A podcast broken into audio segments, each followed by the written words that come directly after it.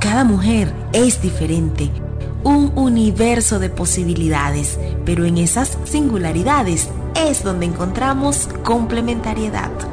En un mundo tan cambiante, necesitamos levantar la voz como mujeres de influencia, prestarla a quienes no pueden usar la suya propia y también juntas hacer un coro, no desde ningún ismo que nos limita y muchas veces nos hace prisioneras de estereotipos y modelos que no son para nosotras. Mi nombre es Judith Pérez. Ven, te invito, hagamos de este espacio un espacio seguro, donde nos apropiamos de ese poder que tenemos, no solo de ser mujer, sino de ser una mujer de influencia. Mi invitada del día de hoy es Ednilce Casanova, Business Women, emprendedora, coach organizacional, sistémica de emprendimiento y negocios, y también es orador máster. Más allá de su amplio currículo, se esconde una mujer excepcional, con grandes valores, una mujer capaz de abrirle su corazón a cualquier otra en función a crecer Ednilce Casanova es una mujer de influencia. Hola mi Ednilce querida, ¿cómo estás? Muy bien, gracias, gracias por la invitación, mi corazón. Bienvenida a este espacio Mujeres de Influencia. Te comentaba en off que para mí fue un placer haberte conocido y que en tan poco tiempo puedo reconocer esa influencia que tienes y que has tenido sobre otras mujeres sobre tu entorno, sobre tu familia. Y en este espacio que compartimos ahora, logro ver esa mujer líder, influencia, que siempre tiene una palabra, que siempre está marcando la diferencia, de verdad, que edificas mi vida, querida. gracias. De verdad que este, muy halagada y agradecida por, por escucharte este, ese, ese bonito concepto y que bueno, eh, te, te, decía no, pues que este, fui criada por, por una monja, mis padres, que ella decía que, que vinimos al mundo con un propósito y ese propósito es dejar una huella en, la gente, la gente que se nos acerca, la gente que tenemos alrededor. Pero más allá de eso, eh, en el transcurrir de mi vida, le, agregué a esa frase de, dejar huellas, es dejar una huella y tocar almas, porque el mundo está en, en una constante transformación y hay un llamado de que hagamos las cosas con conciencia y despiertos y ayudar al otro y vernos y vernos reflejado en ese otro que se nos acerca. Eh, yo soy amante de la biodanza, una maravillosa técnica de sanación, la cual fue creada por Rolando Toro y Rolando Toro decía, cuando te unes con el otro, el otro trae, te trae noticias de ti mismo y allí en conciencia puedes sanar. Eh, la biodanza es tan mágica que a través de tu cuerpo y del sonido de la música, tú entras en ti mismo, entras en ese, en ese maravilloso ser completo que eres y puedes verte y ver al otro lo que el otro trae. Entonces, bueno, eso, eso de ser influencia, de ser influencer, pues sí, reconocerlo es maravilloso. Es así, ya vemos que, que viene en tu, en tu programación con eso que, que tu día te, te decía y que tú sabías que faltaba algo. Sí, es verdad, venimos a esta vida a cumplir un propósito, a dejar una huella, pero tú me decías, aquí falta algo, esta frase está como y qué bonito que en el transcurso de tu vida pudiste completar la frase y, esa frase que hoy está escrita a cabalidad por ti, que tú puedas vivirlo y que lo hayas vivido y que tú hoy de fe de que eso es así. Conociéndote un poco, o, para que esta audiencia te conozca un poco, me encanta porque cuando uno va a hablar con, contigo y, coméntame qué eres, no, yo soy una profesional polímata. Hablemos de Ednilce, esa profesional polímata, y vamos a ir eh, develando quién es Ednilce profesional y cómo llegó Ednilce mujer a convertirse en lo que es hoy. Mira, un largo camino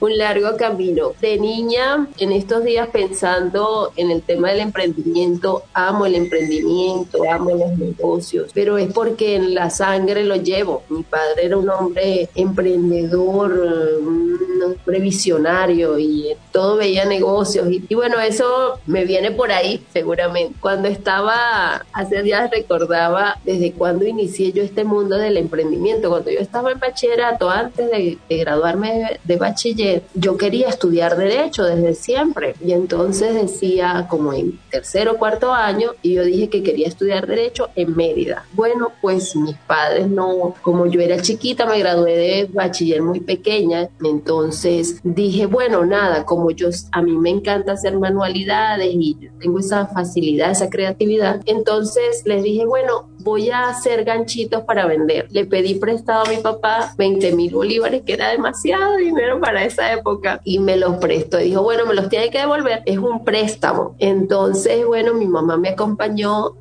fuimos a hacer la compra fuera de la ciudad donde vivíamos, hice mis ganchitos, vendí mis ganchitos, le pagué el dinero a mi papá, me, que, me quedó la ganancia y con ese dinero fuimos a Mérida cuando pasé al siguiente año, que ya era el, año final del bachillerato, fui al siguiente año con mi mamá, con ese dinero, fuimos las dos, ahí sí me dieron permiso para ir a buscar mi cupo, fuimos las dos y mi papá no puso, ni mi mamá pusieron nada, sino fue con mi dinero que fuimos a esa diligencia. Entonces desde ahí el transitar de la vida este, ha sido eso, pues una búsqueda de, del más allá, de ese propósito de dejar la huella, de hacer cosas, todo el tiempo ando en una constante aprendizaje, quiero aprenderlo todo, soy muy curiosa, entonces estudio, leo, aprendo, hago. De ahí nace eso de ser polímata, pues bueno, soy publicista, comencé a estudiar, comencé a estudiar administración, imagínate. Entonces yo era que quería estudiar derecho y ellos no, no, no me dejaban porque yo estaba pequeña. Entonces, bueno, estudié administración. Entonces fui, comencé a hacer administración y a mí no me gustó. Bueno, entonces vaya y estudie lo que quiera estudiar. Ahí comenzó mi caminar por el estudio. Ahí comencé a estudiar publicidad, luego comencé a estudiar derecho, trabajé en publicidad y me inicié en la parte de derecho y ahí comencé a hacer eh, a, formarme como coach. Soy oradora máster, certificada por la Escuela Venezolana de Oratoria y la Academia Internacional de Oratoria. Tengo años en este trabajo de prepararme para darle al mundo lo que tengo porque tengo muchas cosas, me gusta el diseño gráfico, cuando estudié publicidad pues me desarrollé en el área del diseño gráfico, me gusta el arte, pinto, dibujo, canto, bailo, toco mandolina. Entonces son muchas, son muchas cosas, las he ido uniendo. Y bueno, se me adiciona algo de esa, de esa cosa que ven los demás y que sí la tengo, esa sabiduría. Pues entonces ah, soy terapeuta, me he formado como terapeuta. Entonces, bueno, este,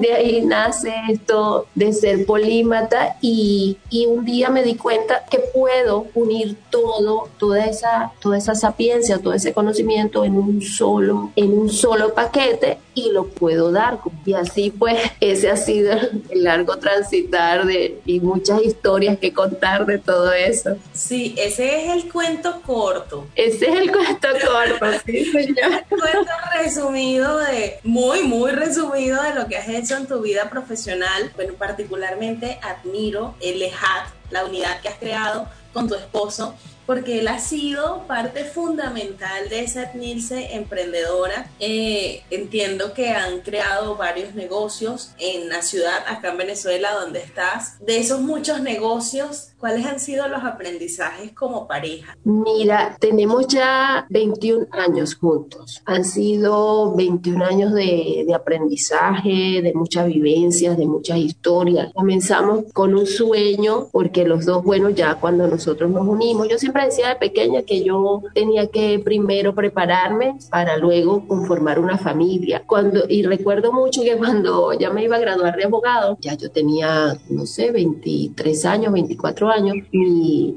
mis tíos me preguntan que, que, bueno, que ya al graduarme de abogado, a hacer un, un doctorado y hacer especializaciones. Entonces le dije, sí, yo voy a seguir estudiando, pero ya es la hora de que yo centre y pueda encontrar esa alma gemela, porque no me voy a quedar solita, porque siempre tu, tuve muy claro de que, de que primero había que prepararse, primero había que hacer una, un trabajo personal conmigo antes de unirme con otra persona y eso de tener claro, prepararme yo y conseguir o tener en junto a mí una persona que fuese igual o parecida y que llevásemos un mismo plan de vida era sumamente importante, eso siempre lo tuve claro. Cuando conocí a mi esposo, pues mira, sí, inmediatamente que yo dije eso, pareciera que, o sea, lo hice, un decreto y enseguida lo conocí, enseguida nos enamoramos y eso fue así como primero nos caímos mal y después, bueno, fue el amor eterno. Y los dos teníamos ese, tenemos ese mismo proyecto de vida, de salir adelante, de hacer las cosas, de prepararnos, un hombre muy preparado, un hombre muy inteligente, muy brillante. Y entonces, pues bueno, ahí comenzamos, nosotros duramos cuatro años solos, no tuvimos hijos, teníamos claro de que primero había que conformarnos y integrarnos como pareja y luego tener, tener los niños. Entonces, bueno, cuando ya teníamos dos años juntos, pues que ya declaramos que íbamos a tener los hijos y nos preparamos físicamente y emocionalmente para recibir ese bebé. Duramos dos años trabajando ese bebé y al cuarto año de estar juntos fue que salimos que nos llegó nuestro primer bebé al mundo. Entonces, bueno, desde que iniciamos, pues bueno, hemos hecho negocios, hemos constituido, tenemos una empresa hace varios años atrás, más de, más de 15, 16 años, no, aquella, no recuerdo, este, eh, la hemos mantenido, ha sido nuestro bebé, la hemos cuidado. Bueno, además de, de nuestra empresa, pues hemos tenido otras empresas, hemos,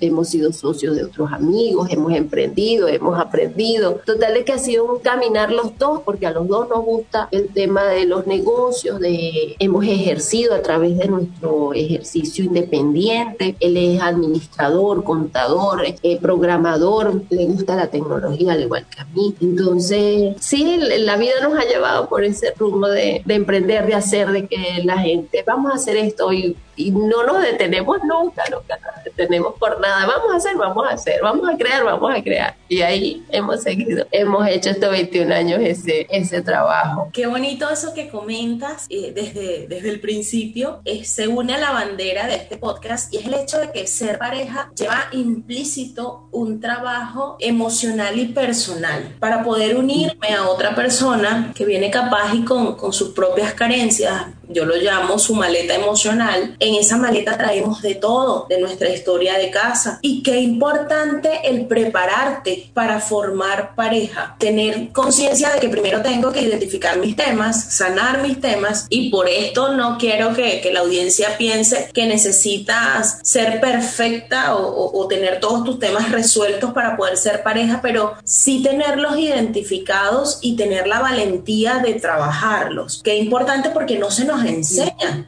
estos, eh, a nosotros no se nos enseña a nivel universitario eh, amor propio, autoestima, autoconocimiento, pero qué importante que en toda esta historia que traemos de casa y todo este aporte positivo o no que traigamos de nuestra familia de origen, nosotras nos tomemos ese trabajo de crecer, de nutrirnos personalmente para después unirme a una persona que me va a complementar. No me va a hacer feliz, no me va a dar nada que yo no tenga, sino que vamos a compartir esto que ambos hemos venido creando. Y qué bonito que tú lo hayas conseguido en tu esposo desde lo emocional, desde lo personal, en la construcción de su familia y que han sido el uno para el otro, tal cual como tú lo, lo defines, porque ambos tienen la misma visión, ambos comparten la misma visión de familia, de pareja, como personas, como profesionales. Y, y es allí donde me gustaría preguntarte, ¿qué le recomiendas a las personas que deciden emprender en pareja? ¿Cuál ha sido para ti ese desafío o ese aprendizaje que te deja 15, 16 años de casada y que desde el principio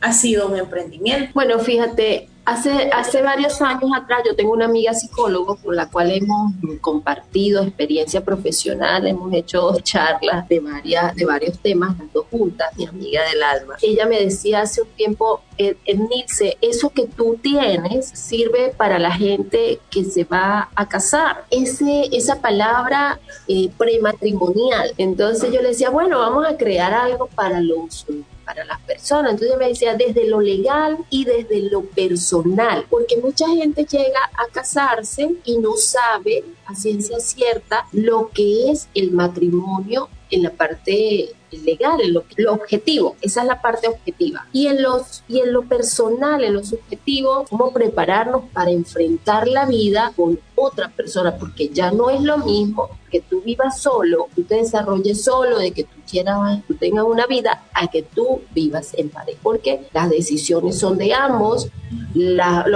hasta los pensamientos, si puedes tener pensamientos individuales, pero si tú quieres hacer otra cosa, tú tienes que compartir pensamiento con el otro y compartes todo, o sea, compartes la cama, compartes la mesa, compartes la casa, todo lo tienes que compartir. Entonces, claro, más allá de eso, lleguemos a unirnos, independientemente si nos casamos o no, hay que eh, entrar a esa nueva a esa nueva vida, a ese nuevo mundo. Eso es un mundo diferente, totalmente diferente de vivir con otra persona, entrar a ese mundo en conciencia y despierto. Y bueno, ¿qué, ¿qué, te digo yo? yo? Yo aprendí en la vida que, y lo tengo como mantra, de que la misión es ser feliz. Puedes ser feliz contigo, con el otro y con otros. Entonces, el que tú llegues a ese mundo del matrimonio de la unión en pareja en conciencia, mira, es tan importante, es tenerlo claro. Por supuesto, yo no las tenía, no, no tenía la sapiencia entera, lo fui probando,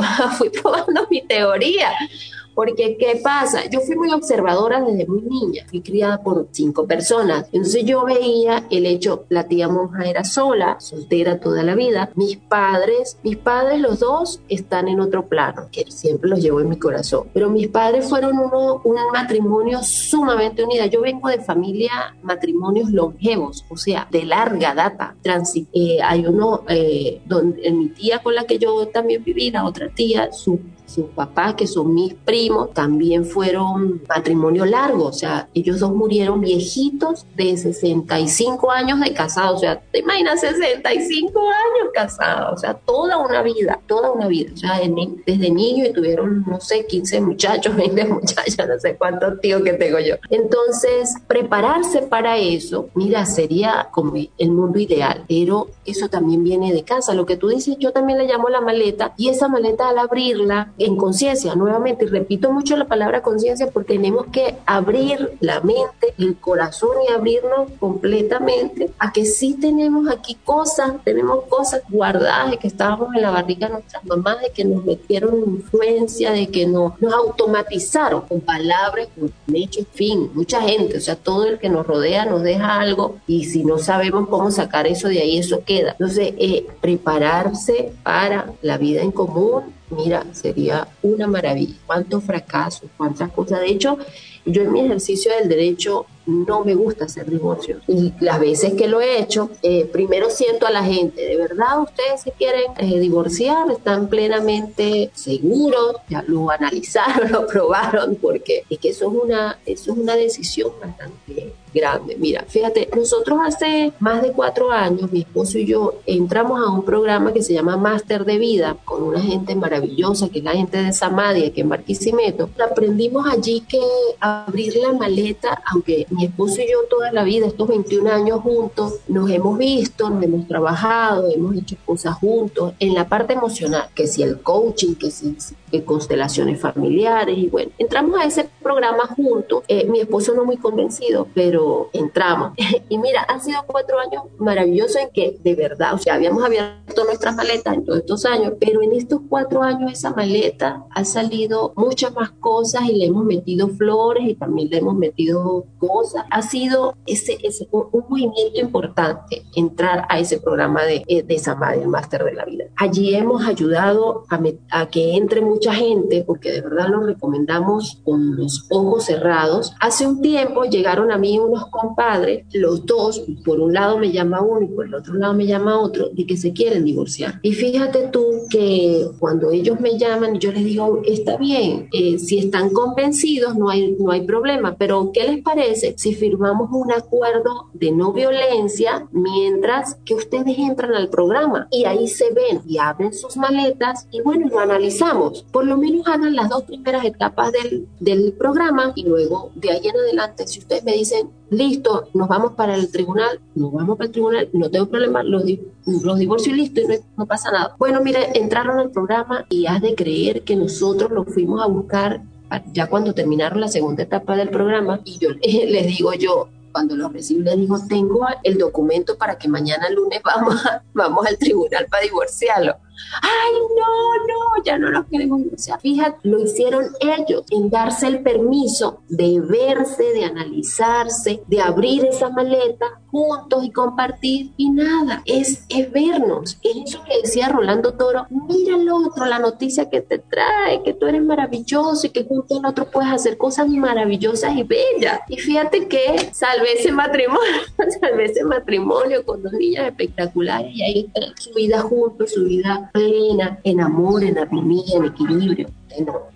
No, no, quiere decir que se van a, que no van a tener sus impases, igual que mi esposo y yo, eso, eso, es normal, somos seres humanos, hay que darnos el permiso y mirarnos que si somos seres humanos y que sentimos y que un día tenemos rabia, otro día queremos pelear, otro día no queremos hablar con nadie, otro día sí queremos y así, pero que los dos sean un complemento, de que nos, nos alineemos, eso es como, como el motor de un carro, todo va engranado perfectamente.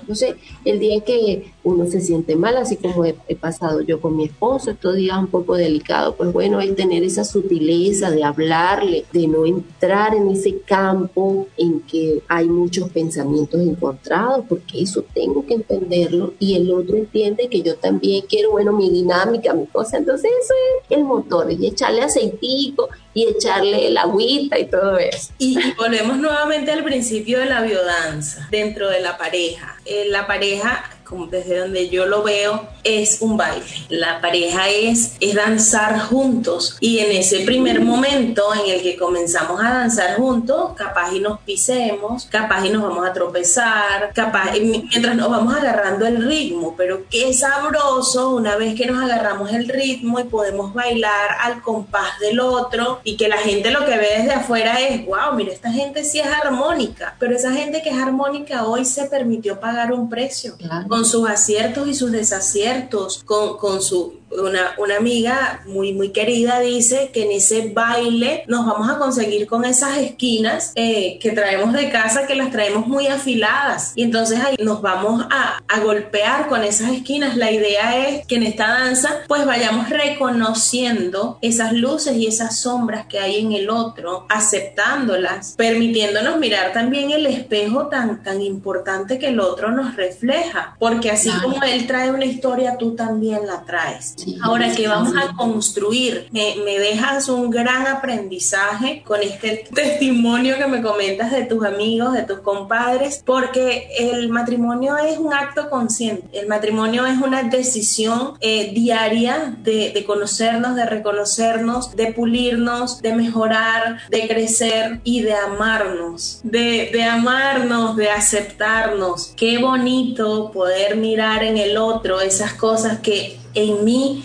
no son tan agradables, pero que el otro viene a darme esa muy buena noticia que hay en ti, que no has trabajado, que no te has permitido mirar y que el otro te lo muestra una y otra vez. Y no hay mejor escuela para uno limpiar y depurar esa maleta emocional que el matrimonio. La mejor escuela para tú crecer personal y emocionalmente es el matrimonio, porque es encontrarte todos los días con esa persona que te muestra por qué yo decidí hacer pareja con esta persona porque yo decidí hacer familia con esta persona. Qué bonito encontrarte con ese por qué y ese para qué todos los días y decidir enamorarte de ese otro todos los días. Qué bello, me regalas una lección valiosa, muchas, pero me, me tomo personalmente esa lección del matrimonio. Volvemos a la parte profesional porque ya estamos aquí como sensibles. sí.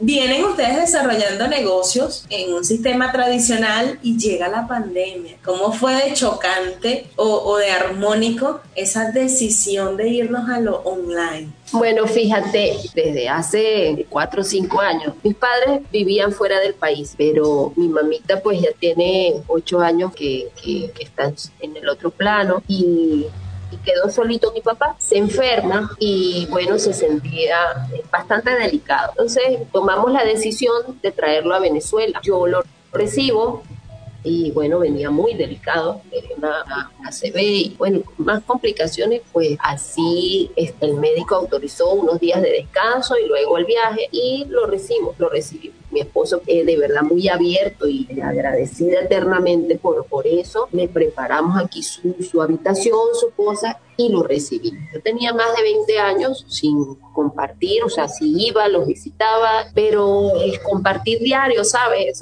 Llega mi padre a Venezuela y yo, pues bueno, nosotros teníamos nuestro negocio, nuestra oficina, nuestras cosas. Cuando llega mi padre, a los días, él llegó ahí más o menos parapeteadito, pero a los días siguientes, semana siguiente, se enfermó que la cama lo agarró. No, yo no cuento aquí con más nadie y bueno, ¿cuál es la decisión de que lo tengo que cuidar yo? Dejo de ir a la oficina, iba poco, ya pues me dediqué más a la casa, pues activé un lado para oficina en la casa, me traje una computadora y entonces bueno, que lo cuidaba y resulta que mi, mi papá estaba era bastante obeso, era bastante pesado y yo cuidándolo, pues en, en, esa parte polímata no agregué el ser enfermera, no aprendí eso.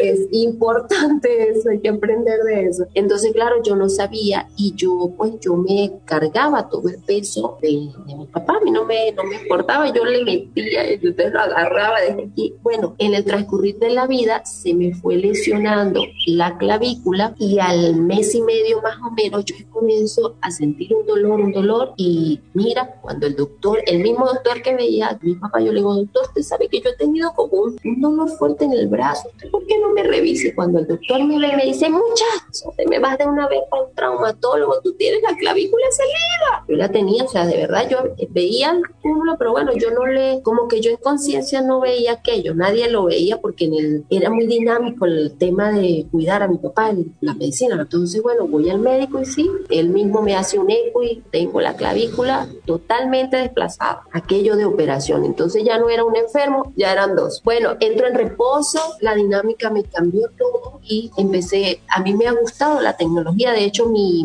mi, tesis de grado en derecho es el derecho de autor en, en, internet, esa es mi tesis de grado, y a mí la tecnología me ha fascinado toda la vida, el diseño gráfico, yo cuando estaba en bachillerato aprendí, eh, hice cursos de, de, mantenimiento de computadoras, yo las desarmo, las bicho, y todo, todo eso, entonces bueno, eso de venirme a casa, pues me llevó al, al online y hacía mis mi, asesorías por videoconferencia, por teléfono, bueno, ya fui como, sabes, el mundo me fue como preparando para el tema. Luego entro, eh, yo eh, soy miembro del ecosistema de emprendedores de Lara, entro en un proyecto buenísimo, que para la época eso fue una cosa maravillosa, la Semana del Emprendedor en el 2018, y mira, empiezo a generar cambios importantes. Padre fallece y entro en ese lapso emocional, entré en una cosa que, que bueno, que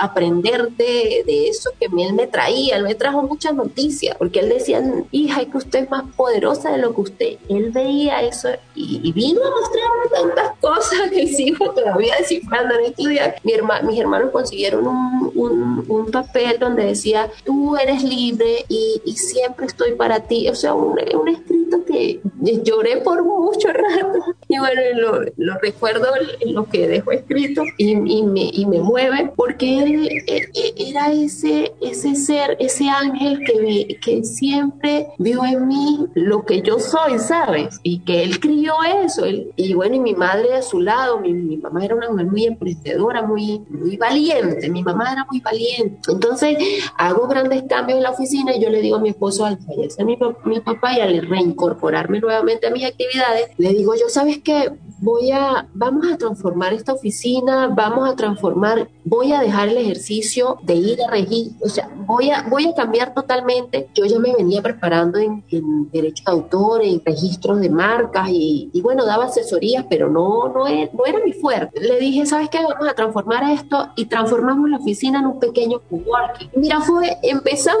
un camino tan bello, nos generamos un montón de gente maravillosa, los emprendedores del Lara hicimos el, el Startup en Barquisimeto, formé parte de la organización, me encanta el tema de las organizaciones de eventos y todo eso, y arrancamos el proyecto de crear páginas web, también me asocié con mi hermano que es mercadólogo, él diseña páginas web, diseña aplicaciones, en fin, esa, ese mundo tecnológico que, que me rodea, que lo genero, me encanta. Entonces, el, el llegar al, a la pandemia, recién nos habíamos asociado con un, un agente en un centro comercial importante para llevar nuestro coworking a un espacio grande allí.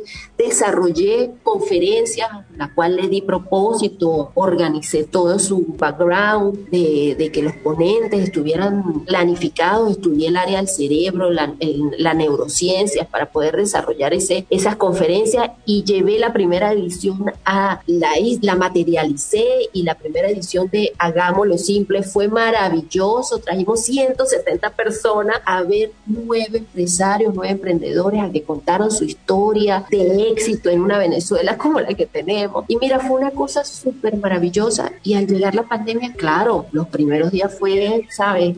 Hacer todo en casa, ya era volver otra vez a casa. Bueno, desarrollar otra vez el espacio, colocamos una habitación expresa para la oficina, para los espacios de asesoramiento y, y mi esposo también pues se habilitó otro espacio para sus su asesorías, su, su trabajo. Y bueno, mira, estamos en lo online y así como me generé las chicas de Women Catálisis, este, trabajé con la gente de Polar. Bueno, ha sido revuelo, o sea, tenemos como cuatro o cinco años en una transformación totalmente rotunda y bueno, estamos en lo online, estamos en lo presencial y es cuestión de rediseñarse. Creé un, después de la pandemia, creé una comunidad de mujeres a las cuales hice denominar la tribu de mujeres en rediseño. Ahí apoyo a las mujeres, escribo mensajes, las hago poner, les hago retos, desafíos emocionales, que trabajen su propósito, que trabajen sus ideas y, en fin, de que ha sido bello. Así que me voy a llevar mis conferencias al online, y voy a, vamos a hacer muchas cosas buenas.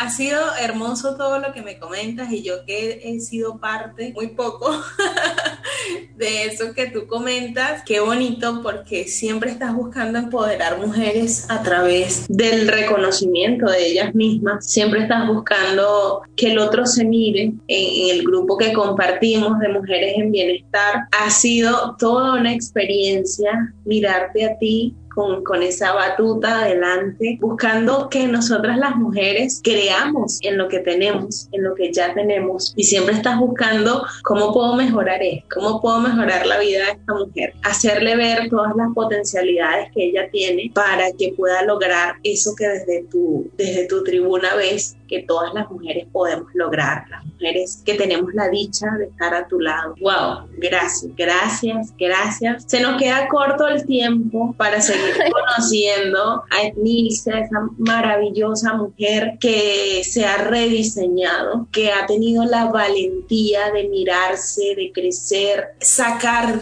lo mejor de ella y colocarlo al servicio de otros. Eres un ejemplo de mujer, de profesional, de madre, de esposa, particularmente te admiro muchísimo. Admiro lo que eres y para mí la coherencia es un pilar fundamental. Se me quiebra la voz en reconocer esto en ti porque reafirmo que eso que proyectas es lo que vive, que eres una mujer de influencia porque eres coherente entre lo que dices y lo que haces. De verdad, muchísimas gracias Nilsen, por regalarme, particularmente lo tomo para mí, este, este tiempo en el que te abriste de la forma en la que te abriste, en la que nos entregaste todo tu aprendizaje, toda tu experiencia y toda tu sabiduría, que no es sino una mujer que se entrega conscientemente a vivir sus procesos y a vivir los roles distintos que vino a desarrollar. Gracias a ti, gracias a ti.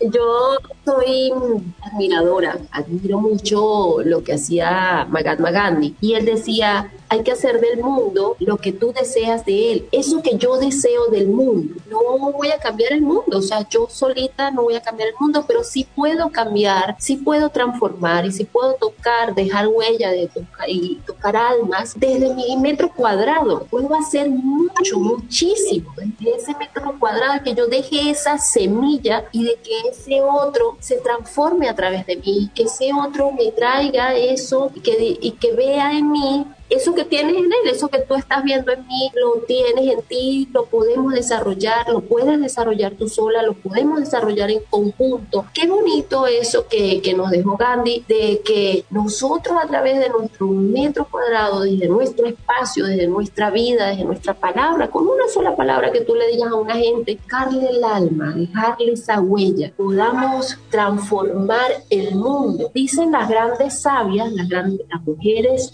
que, estudian nuestra, nuestra, nuestro andar y que a mí me gusta mucho el, tema del círculo de mujeres alrededor del fuego. Dicen que cuando nosotras nos sentamos alrededor del fuego, transformamos, traemos polvo de estrella, eso que decía Rolando Toro. Nosotros somos polvo de estrella, somos brillo, somos alma pura. Nosotros vinimos al mundo para ser felices, no para ser infelices. Vinimos a transformar y qué bonito que yo que a través de mí otro despierte, otro entre en conciencia y que seamos una cadena de transformación. Esa es la misión. Ese mantra que yo digo, la misión es ser feliz. Sí, pero ah, bueno, se está cayendo el mundo y voy a ser feliz. No, es que seas feliz contigo y que lo tuyo lo transmita, que seamos portadoras de felicidad, que seamos portadoras de la palabra de la sapiencia, de que el otro te diga maestra o que el otro te diga sabia y que sí, que se lleva eso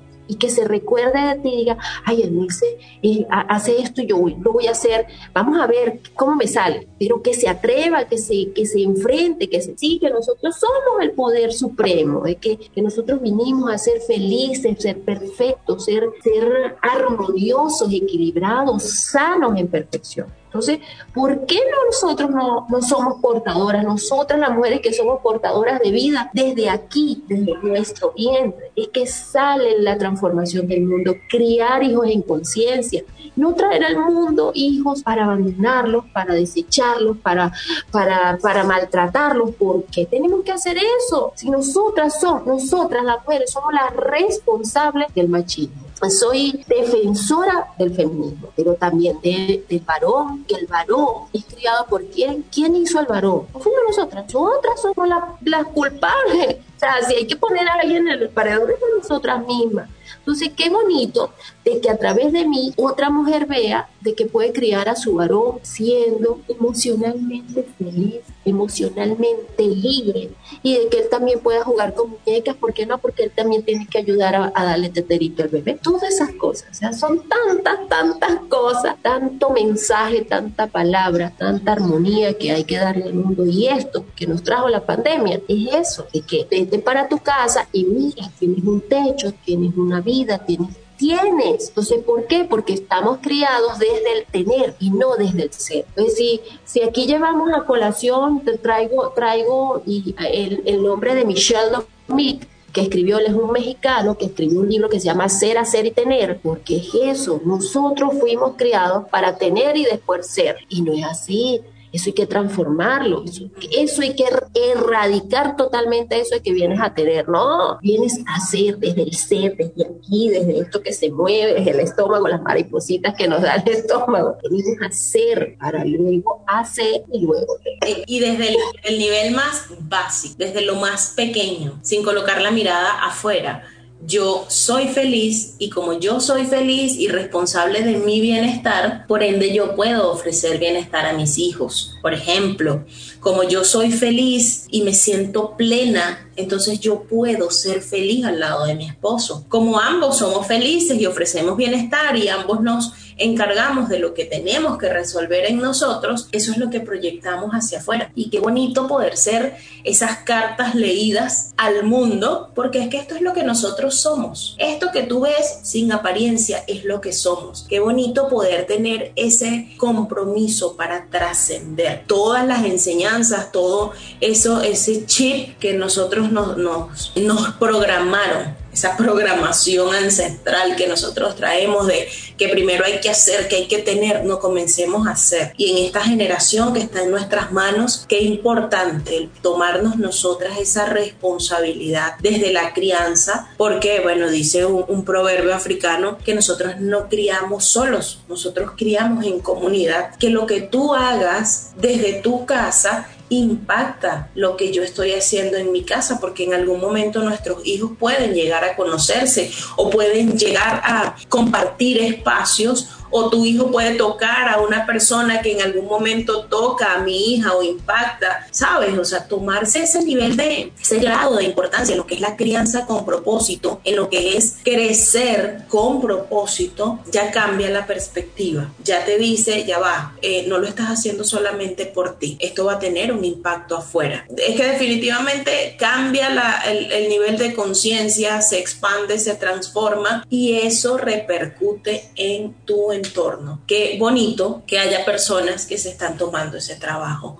Qué bonito que nosotras podamos ser portadoras de ese cambio que estamos llamadas a hacer. Y si eso es lo que yo quiero ver en el mundo, ¿qué cosas puedo hacer yo para poder lograrlo? Nuevamente, gracias y ya para cerrar este espacio, quiero pedirte desde esa influencia que tú representas, ¿qué le dirías a una mujer de influencia que está en este momento de su vida pensando en rediseñarse, pensando en qué voy a hacer, pensando en tengo varias herramientas pero no sé cómo ponerlas a funcionar? ¿Qué le digo yo a esas mujeres de influencia que están en ese, en ese espacio de ver qué hacer con todo lo que meter todo eso en una maleta, agarrar hoja y un lápiz y empezar a, a, escribir cuáles son mis habilidades, mis destrezas, qué le puedo yo dar al mundo de eso que tengo, cómo puedo ayudar al mundo, quién soy, a mirarse, buscar ese espejo y que todo el tiempo no lo, no lo encontraba, darse el permiso de abrir la conciencia, de ver y de verse y de, y de saber que hay un mundo que necesita eso que tú tienes, abrir ese espacio. Yo soy muy del criterio de que no nos dicen cuál es nuestro propósito, pero estamos en tiempos de transformación y en tiempos de ver cuál es nuestro verdadero propósito. Abrir ese espacio y eso que dicen los japoneses, buscar eso que te hace ser feliz, ese gran propósito, ese ikigai que dicen los japoneses. Entonces, abrir un espacio, buscar lápiz y papel y sentarse con una taza de café, con una taza de té y abrir y escribir. Y a partir de ahí se abre un mundo de, de posibilidades, se abre un mundo de ideas y llega la creatividad esa musa y desde lo que podemos, desde lo que somos y desde lo que hacemos, podemos ayudar al mundo y a todas esas mujeres que andan en la vida sin despertar y podemos llevar esa palabra de despertar, esa palabra de poder empoderar a esas mujeres que tienen mucho que darle al planeta. Así que gracias, mi amor, de verdad ha sido un espacio espectacular. Gracias por mostrarme lo bella de la vida y lo bello que podemos hacer juntas, porque juntas somos poder. Así es, gracias a ti, gracias por, por regalarme este tiempo y gracias por las lecciones de vida que, que me has dejado. Te abrazo, mi amor.